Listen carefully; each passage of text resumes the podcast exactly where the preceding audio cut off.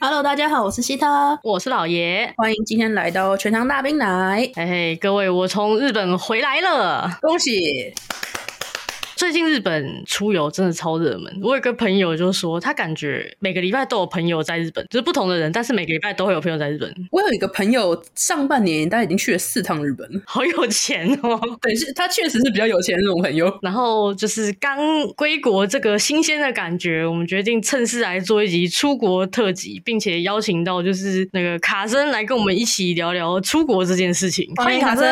嗨，大家好，我是卡森。哎，欢迎欢迎。最近去日本人多是因为便宜吗？最近日本日币是真的很便宜耶，那便宜的只有日币而已，机票超级无敌贵。不是至少买东西还就是没有大家觉得日币便宜就会想要多去日本玩吧？应该还是有这种心态吧？我感觉比较像是因为刚好前面疫情的关系，所以大家都不要说出国了，甚至连出门玩的机会都很少。哦、所以好不容易解封了，然后再加上就是日币又超便宜，大家就是疯狂的想要出去玩，就去日本。呃，感觉日韩应该都是非常夯的旅游地点。哦，对，哎、我最近注意到一件事情，嗯，捷运站上面的那个字啊，就是不是会有站名吗？嗯上面多了韩文呢、你有发现吗？因为我有朋友在当导游嘛，啊、现在来台湾的旅客最多最多的就是韩国人，韩国人超多。这么爱台湾， 他说给人的感觉就是，你去九份会讲韩文的人比会讲中文的人多。好扯哦。你上次去鼎泰丰门口全部都是韩国人啊？哦，就是已经多到捷运站，甚至还特地为了他们加了韩文在上面呢。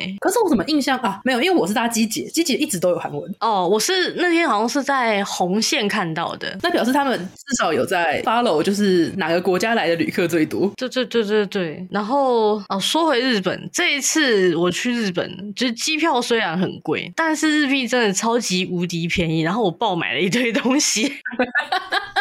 这真的，你你有些东西本来在国外买就便宜就算了。之前我上一次出国的时候，日币大概是零点三多的时候，那个时候就是你会觉得说，哎、吃一碗拉面什么的，可能就要三百块之类的。这一次去，你就会感觉哇塞，拉面这个东西在日本竟然比在台湾吃还要便宜。而且我觉得出国玩或者去哪里玩都会有一个魔咒，就是来都来了，对，来都来了， 有道理。哦，这是真的失心疯买超多东西。那你们这一次主要是去哪里玩？我们通常出国，大概这次我是跟卡森一起出国的，然后通常我们会出国都是为了去看演唱会。哦，就剩下的时间，演唱会以外的时间再安排一些观光行程。所以你们就是看演唱会的地点在哪里，然后再去那周边玩。对对对对对，卡森要不讲讲 哈，讲讲讲讲什么？ 讲讲我们这次的行程，因为老实说，我根本不记得我们去了哪里，那你到底都还记得什么？我只记得秋叶原。你因为你一直去秋叶原啊，呃，对啊，我只记得去了秋叶原，然后去了一个很热的中华街，然后去了一个什么来着，很烂的 Sega 店，还有什么？然后剩下就是吃东西啊，吃拉面，吃鸟贵族，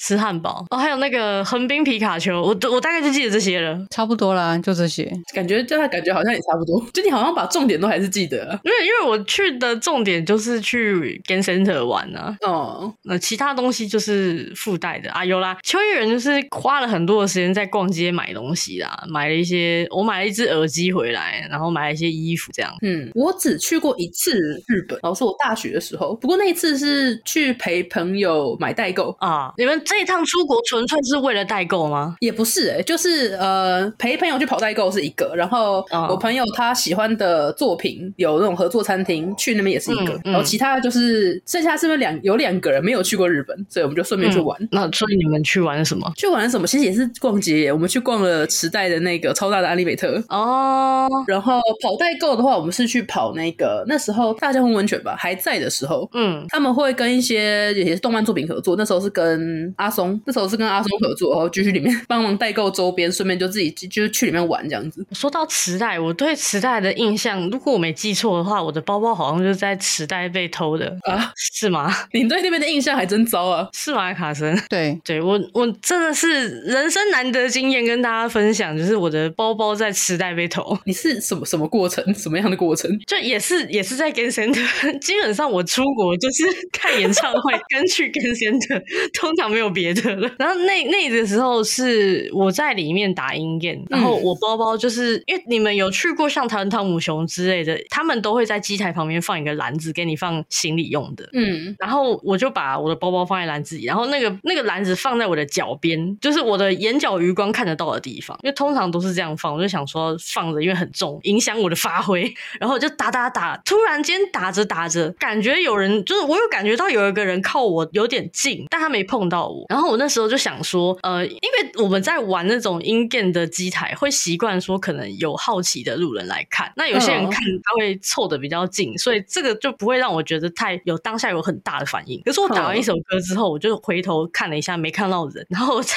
低头一看，我的包已经没了。你也太松懈了吧？就是你知道，从来没想过那种地方会有人那么猖狂，因为附近人很多，确实，可是我自己啦，我自己通常遇到这种情况，我一定会用一只脚踩住背带，或者是用脚夹住我的包，就是至少它在动的时候，我得要有感觉。哦，没有，我我会这么松懈，有很大一部分的原因是因为我的包包里面没有重要的东西，不是，那不是重，那不是可以构成松懈的理由吧？就是你知道，它对我来说是一个很不重要的东西，因为我自己是那种出门在外，我会习惯把重要的东西全部放在裤子口袋里的人。哦，对，然后我的包包里那一天就是好死不死，它里面最重要的东西就是护照，哇靠！里面没有半毛钱，里面只有就是我的一些那种充电的线啊、插头啊，然后什么呃护照，然后哦那个时候我刚好还有气管炎，所以我在吃一个那个药，那个药是不能停的那一种。那根本就不叫做不重要的东西，那叫做很重要的东西，好不好？反正我那时候就觉得没有人要偷嘛，又又没有钱，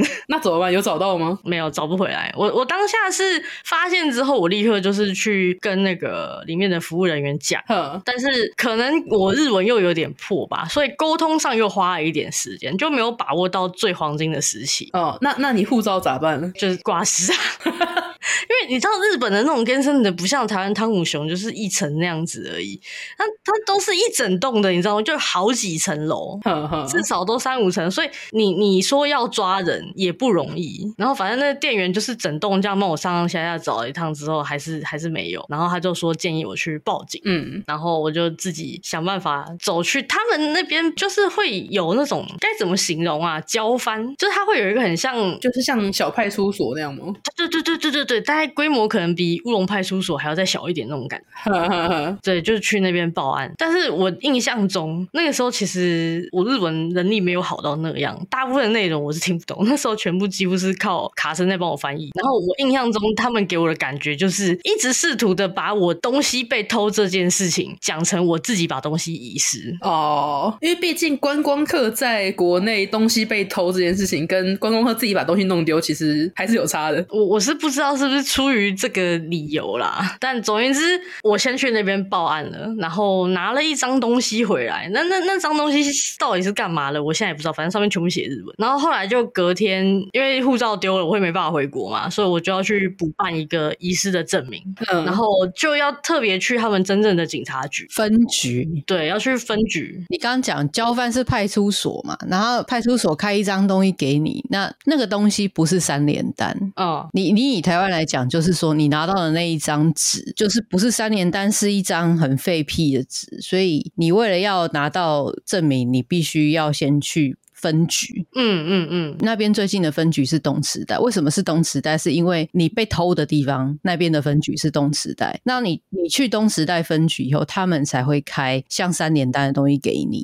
哦，你要拿那个东西去台湾的办事处，办事处的人才会帮你补护照。嗯，也不是补护照啦，他就是开了一张证明。哎、对，办事处人才会他才会发一张，就是可以代替护照的东西让你回国。对对对对对，对你没有去分局的话，你没有办法拿拿到那张东西去那个办事处。嗯嗯嗯，对，所以你必须要先去分局。那分局的人他基本上就是吃案，因为他他不肯帮你在上面写你是被偷的。嗯所以他最后都没有写我是被偷的哦。没有，啊他他有直接说啊，他说如果你要写被偷的话，嗯，这个就是刑事案件，你要在这里处理嘛。哦，我我好像有点印象。那言下之意就是你你有要在这里处理嘛？这个刑事案件的后续。嗯，那那你听懂他的意思，就是你如果只是要去弄护照，你就赶快，他就赶快帮你开一开，你你就去领事馆赶快弄一弄啊。嗯嗯嗯，啊，你如果他开的东西，基本上他上面没有写你是被偷的，你什么保险都请不到，哦，但那时候我是也没有保什么保险啦。你只有保旅行险。旅行险其实这个东西不太赔，你要保不便险。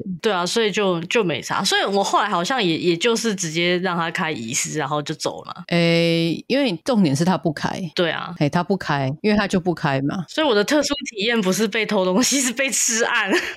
他就是暗示你你要处理吗？你要这个就变刑事案件，你确定吗？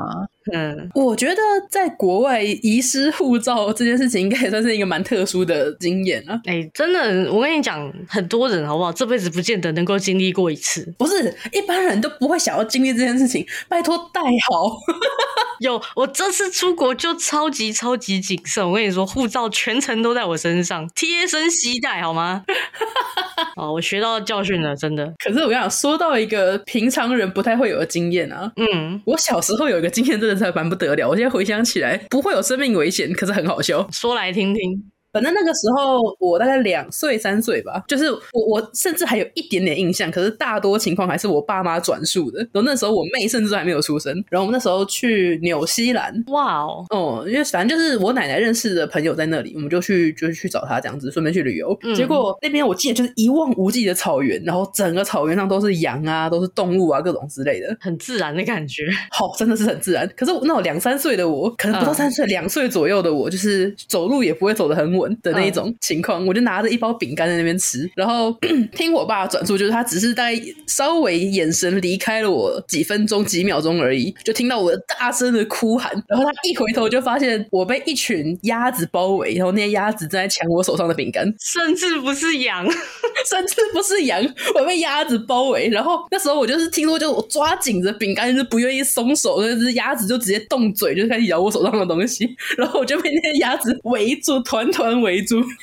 那我推荐你长大的时候去那个奈良再体验一下成人版的，好吗？ 你说被鹿包围了，是这样？对对对对对，哎、可是我之前不是听说日本，因为那时候观光客太多，嗯所以那些鹿吃鹿仙贝吃到就已经要饱到不想再吃，就躺在那里，一看到有仙贝动都不动。可是不是后来因为疫情，然后都没有观光客，所以没有人喂鹿，就是疫情结束之后，观光客太多了，饿了三年，然后现在吃撑了。真的是吃生，我看我现在就是我居然还有一点点就是被动物包围的印象，你就知道那件事情对我幼小的心灵造成了多大的伤害。我觉得至少还好是鸭子，以你那个年纪，如果被羊这种那么高的动物包围，你应该直接哭了， 我不一定能活得下来。好有道理哦。对哎、我那时候才几岁，我两岁，跟鸭子就差不多高哎、啊，所以他们才欺负你啊，不然正常的人类谁会被鸭子欺负？说的也是了。对啊，然后这件事情就变成你知道我一生的耻辱。然后我爸妈是逢年过节就聊到这种话题就会再讲一遍，这种东西你要被笑一辈子，你知道 这吗？是会被笑一辈子。我跟你讲，冬天多吃几锅姜母鸭报复一下。 要不是那时候没有智慧型手机，不然的话我那个影片可能已经流传在 IG 或者是在 FB 上面了。嗯，你可能会成为那个抖音什么排行榜，不知道前多少那种。对对对，会被拿去剪什么鬼畜什么之类的。 对对对对对。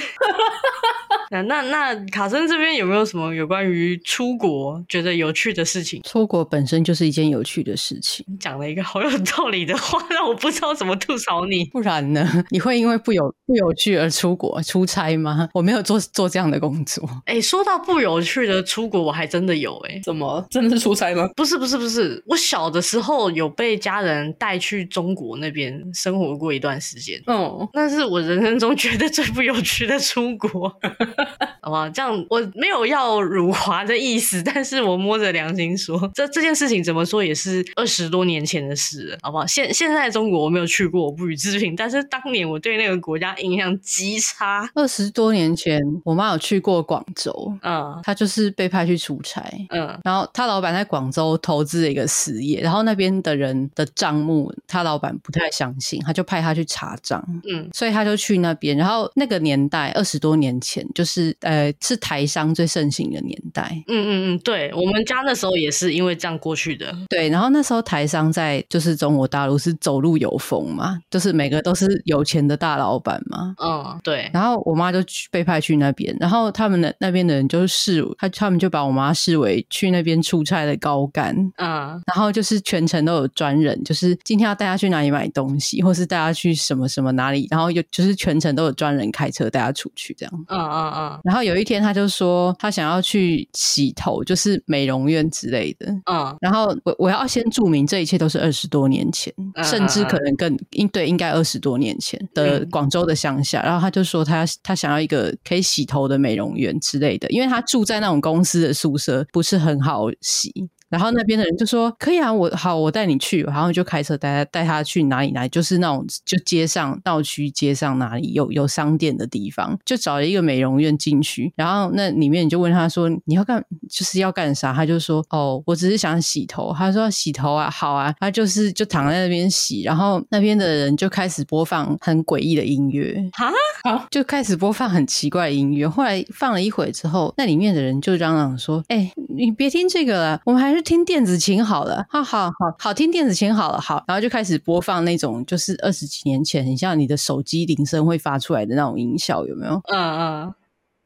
就是那种电子合成音乐。嗯感觉就是那种你会在拿卡洗，还是那种听到有人用那个孔锵老师弹的那种那种嗯，哦。然后美容院就听起了电子琴， 然后我妈就在电子琴的音乐声中，就是被洗完了一个头，然后就是洗洗好以后，不是要吹干吗？对，我不知道你们有没有看过，就是大概三四十年前的吹风机，那个吹风机长得很像钢弹的的枪，嗯嗯嗯嗯呃呃，它是金属的，然后就是感觉可以开炮出来。嗯嗯对，他就被拿着一个就是很恐怖的吹风机，然后吹吹好了他的头这样，然后并被吹了一个很复古的发型。直接自带复古发型，对，这就是他在广州乡下美容院的洗头体验。这这发型他不喜欢是吗？就是他只是想要，因为他住的地方就是公司的宿舍，实在条件不可能不是很好，他只是想要有人来帮他好好的的洗个头发。嗯嗯殊不知，结果他就听了电子琴。嗯，听起来很呛哎、我至今还是记得他，他就描述说里面的人就开始说：“哎，别听这个，我们听电子琴吧。哦”然后他们就开始放放他们所谓的电子琴。其实我也不知道是到底什么是电子琴，就大概就那样。我对，我因为我们家小时候也是去先去广东嘛，那时候台商不是都去广东嘛？广州啊，就就很多啊，那边很多台商。到底是广东还是广州？好像是两个不同的地方，广东不是就在广州吗？是吗？不是俗称的意思吗？我不知道哎、反正应该我印象中是广东啦。嗯然后那个时候我爸是去搞餐饮的，就那段时间他的就是创业方向都是跟吃的有关。然后我们我们就全家去去中国，我在那边生活了好像半年还一年吧，忘了。然后我对那边的印象就是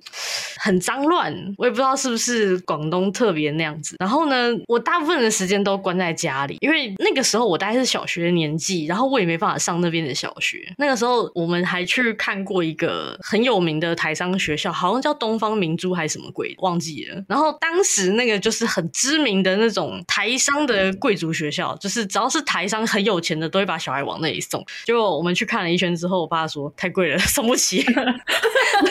我就默默的被关在家里。然后后来好像有研究过，说要让我去考当地的小学。 当地的小学要用烤的，对我那时候很疑惑，就是小学竟然要考试，因为我记得台湾小学就是不是都你只要转学就可以进去念吗？哦，通常是你住哪儿就念哪儿啊，对对对对，然后那边的小学是要考试的，嗯，然后我就去考，那边边的小学好离谱，就是我那时候大约是差不多小三小四的年纪吧，嗯，然后他们的考卷，我真的是简体字我是会的，但是我真的看不懂。就是对我来那个时候的我来说，他们考的内容太超纲了。哦，三四年级大概台湾是学什么啊、乘法、除法，我印象中，他们三四年级那时候我要转进去考试，我已经看到一些那种呃一元一次方程式之类的题目了。真的假的啊？那个应该是国中，我们这边国中的题目吧？对啊，就是那时候我很震撼呢、就是一个我的天呐，我自认是当时的我成绩还不算太糟糕，但是他们的考卷我没有一题会做的。你是考私立学校吗？我不知道哎、但是就是当地小学，因为那个东方明珠上不起嘛，所以就找了一个便宜的， 然后就考不上，后来又回家，最后是给我请了个家教，我在家里闭关了大半年才回台湾。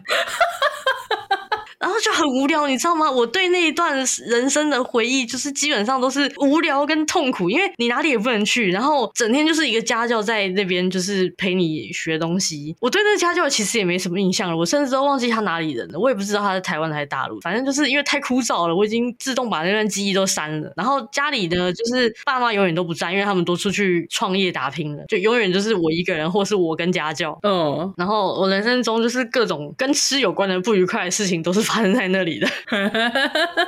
有一次是家里没人，那时候我也不知道几点，反正那时候我很小，我是小学生，嗯我就记得我很饿了，我等了他们等了，从我开始觉得饿到我受不了，我已经等了两个小时，然后没有人回来，我最后就是去冰箱找东西吃，然后冰箱也没有现成的食物，我最后干了一件事情，我把剩饭拿出来，然后炒酱油， 哇，你 开纯火欸纯的酱油。嗯你现在说的不是出国有趣的事情，是关于一个儿童受虐的例子。 呃，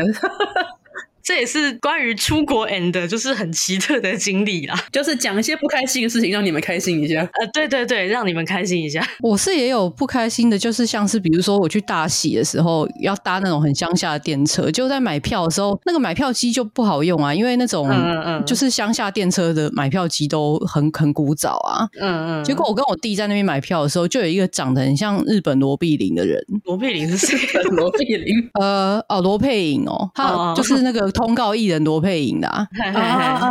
啊！就是一个长得很像日本罗佩影的女的，然后就是在我们后面又是白眼又是折来折去的，哦，没耐心。对，然后就是上了车之后，那个日日本罗佩影就是赶快就是走到离我们最远的那个车厢去，哇塞，你们被嫌弃了耶！就是你知道，就是那个时候大概二零一四一五年的时候，在日本那边，你在路上看到有人看到外国人，他会闪开，还是会蛮多的。哦，嗯嗯即使是即使是在都会区，也还是蛮多的。嗯但现在哦，你要说二零二三还是二零一九这种，他们看外国人已经跟看到贩卖机差不多 习惯了，更不会有人想要活。我大概二零一五年那时候还会有去咖啡店坐在那边坐下来之后，跟旁边的人讲中文，然后就被旁边欧巴桑发现我是外国人之后，他马上换了一个位置，哇塞，就是哎、就是你什么都没有做，也没有得罪他什么，就是纯粹就是那个欧巴桑，就是他不想坐在外国人旁边，这算是一种樱花不安吗？算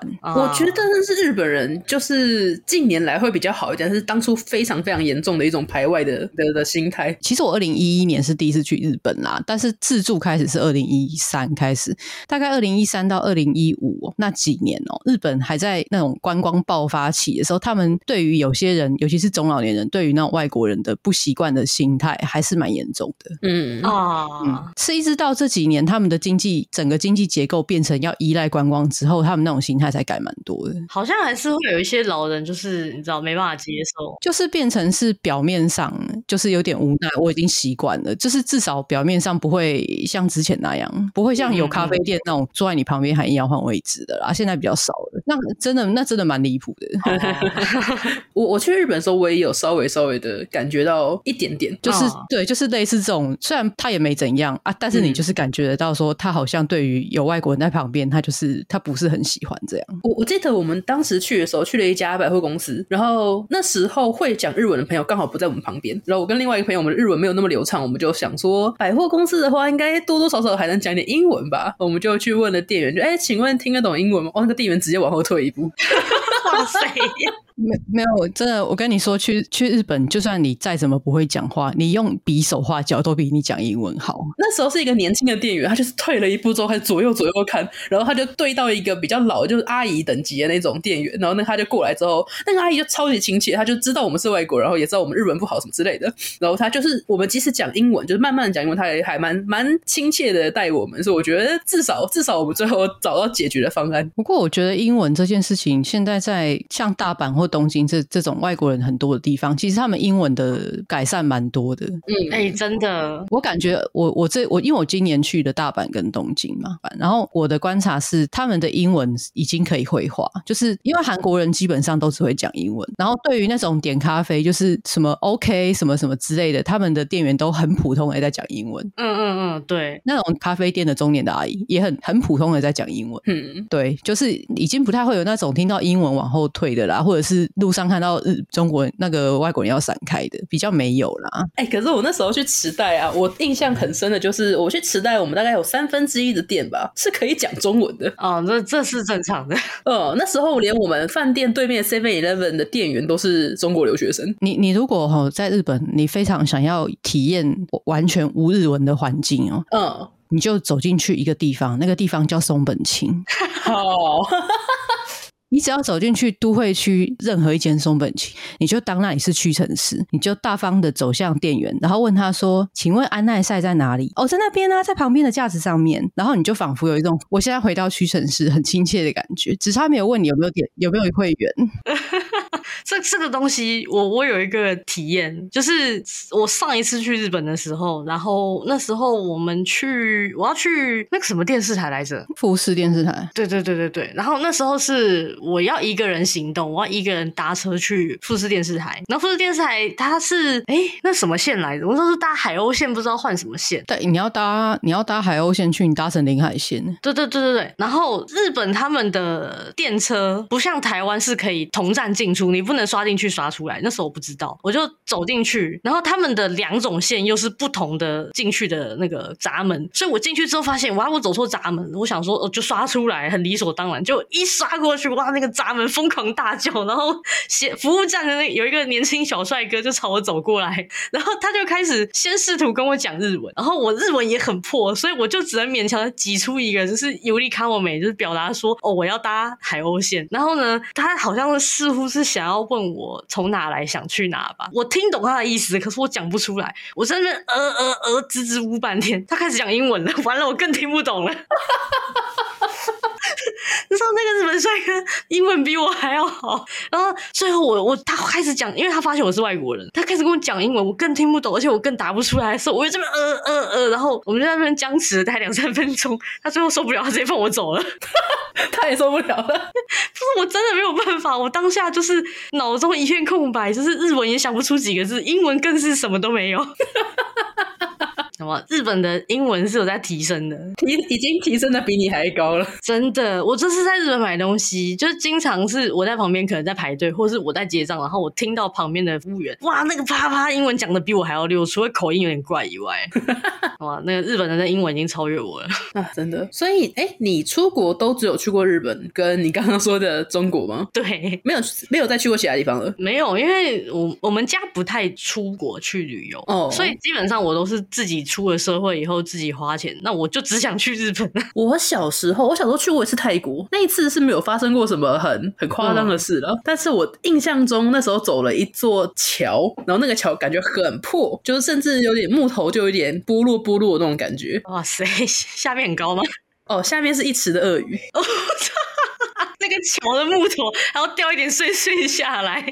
发出嘎叽嘎叽的声音。哇，老刺激了！哦，这这也是挺特殊的体验啊。 那一趟泰国行，我什么都不记得，我只记得那座桥，还有那一池的鳄鱼， 还有那一池的鳄鱼。我刚刚那个中国那个我还没讲完，我再讲一个给大家笑一笑。因为我我本人是完全不吃奶油类的东西，就是包含沙拉酱啊，反正就那一类的东西我完全不吃。其实是因为在当年在中国也是发生一件事情，导致了我一辈子的阴影。哎、我不知道哎、刚刚说来听听。就是当时我爸不是去那边做吃的事业嘛，然然后他那时候顶了一间牛肉面店，那个牛肉面店就是还在试营运啊，装潢还在什么的时候，然后可能当时也还没请到保姆吧，所以就我爸就会带我去那个店里面嘛，不然丢我一个人在家，我又酱油炒饭。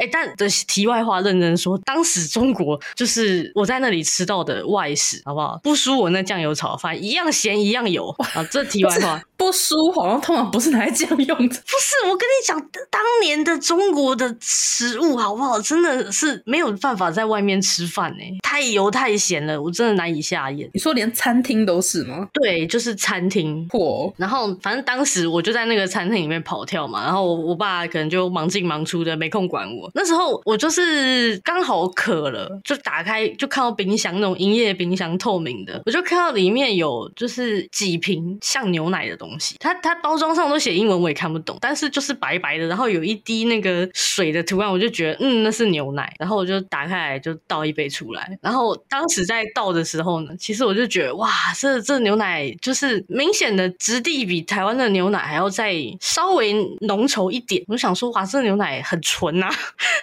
就是台湾牛奶不是感觉都水水的吗？我当时就觉得哇，好纯啊，就是这个流动的感觉。然后我就拿起来猛喝一大口，哇的一下就全吐出来了。不是你在讲你在讲你看到那个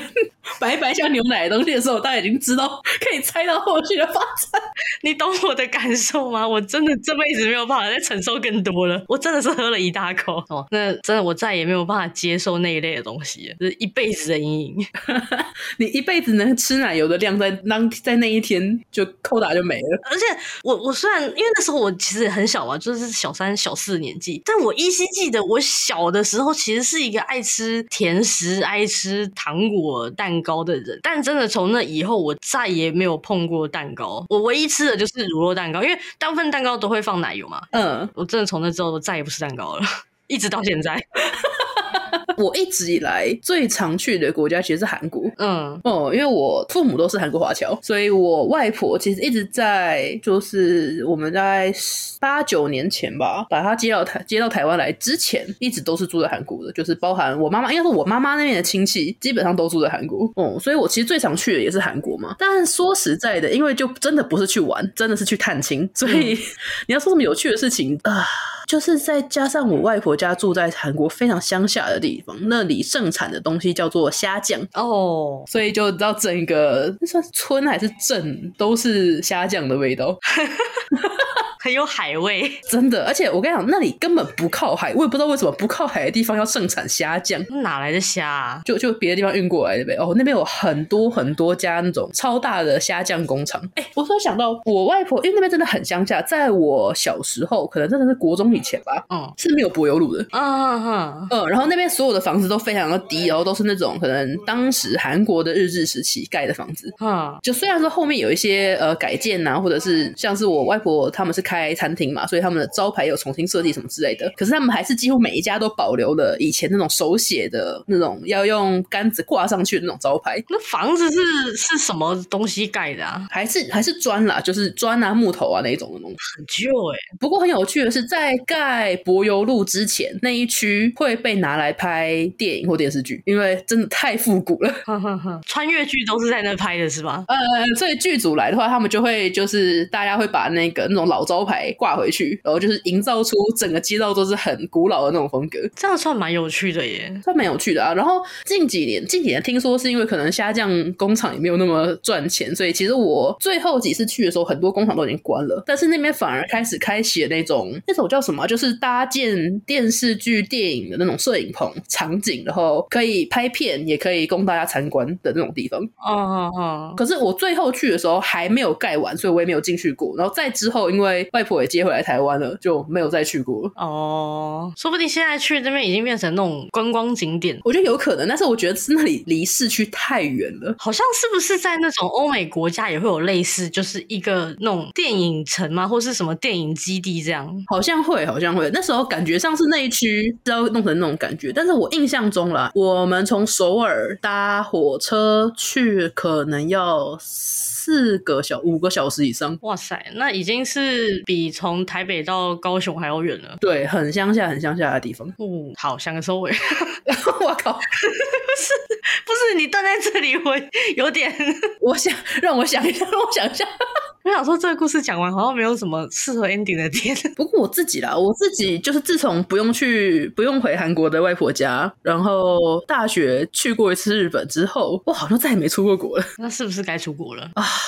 以前都是跟家人去，你知道那个钱不用自己出。现在不是跟家人去旅游的话，那个钱毕竟还是一个负担。哎、我记得你今年是不是有计划要出国啊？我们改到明年出了，啊、又改了嗯，因为就是朋友家里有一点事情，哦！我还记得你上次那个就是要出游之前什么确诊的故事。我真的会生气。幸好那次不是出国，那次是去参加我朋友的婚礼哦。去婚礼前一个礼拜，我被我爸传染，然后确诊，去不成，气死我了。如果是因为确诊出不了国，请问旅行不便险会赔吗？我是不知道了，不会不会，现在应该已经不会了。现在那个基本上跟流感应该已经没什么不一样了。没有一直一直一直都不会。各大保险保险业者从从新冠肺炎开始就排除所有的新冠肺炎的条款，啊，他们你生别的病会赔，只有新冠不赔。因为太多人中，是不是？ 哎、他他就是直接排除所有每一家保险保险业者都排除。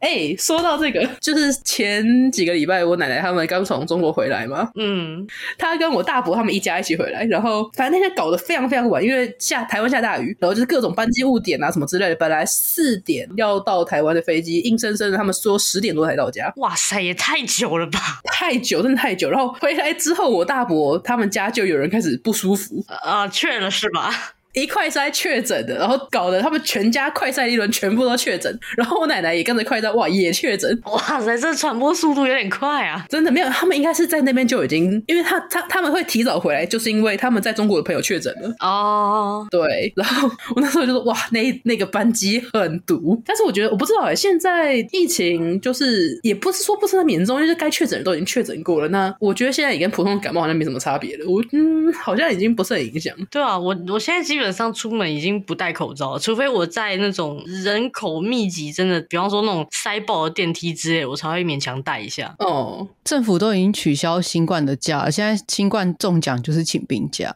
嗯对啊，可是可是真认真说，现在确了还是很痛苦诶、因为你看，像阿牛上次这样子确一下，然后也是咳了一个多礼拜，到现在偶尔还会咳两声。可是我觉得很看体质哎、因为我爸二去的时候还是活蹦乱跳的。我我是没有到多不舒服，但是就是整个体质明显的变差了。哦，嗯，好了，反正现在疫情都已经过去了，那哦确实好几年就是有有出国习惯的人，好几年不出国，确实是一件蛮痛苦的事情了。发疯了想出国，我发疯，我想出国，就是甚至我朋友都会梦到自己已经在国外的那种感觉。 哦，这有点太疯了。好啦，我觉得是趁着目前日币这么便宜，确实又又近，去玩玩真的是不错，韩国也不错啦。可是就是机票贵了点，哦，对，可是暑假过后应该会好一点吧？不知道欸诶、因为是从解封之后就一直贵贵贵贵到现在也没变便宜。呃大家都还在那个发疯出国的那个情绪里面。哎、真的，每个礼拜都有朋友在日本。好了，我们期待那个希特一言再言的出国之旅，有朝一日可以在这个频道上跟大家分享分享你的出国结果。呃，我也很希望。好了，那我们今天时间也差不多了，就先到这边，感谢大家的收听，我们下次再见，拜拜，拜拜，拜拜。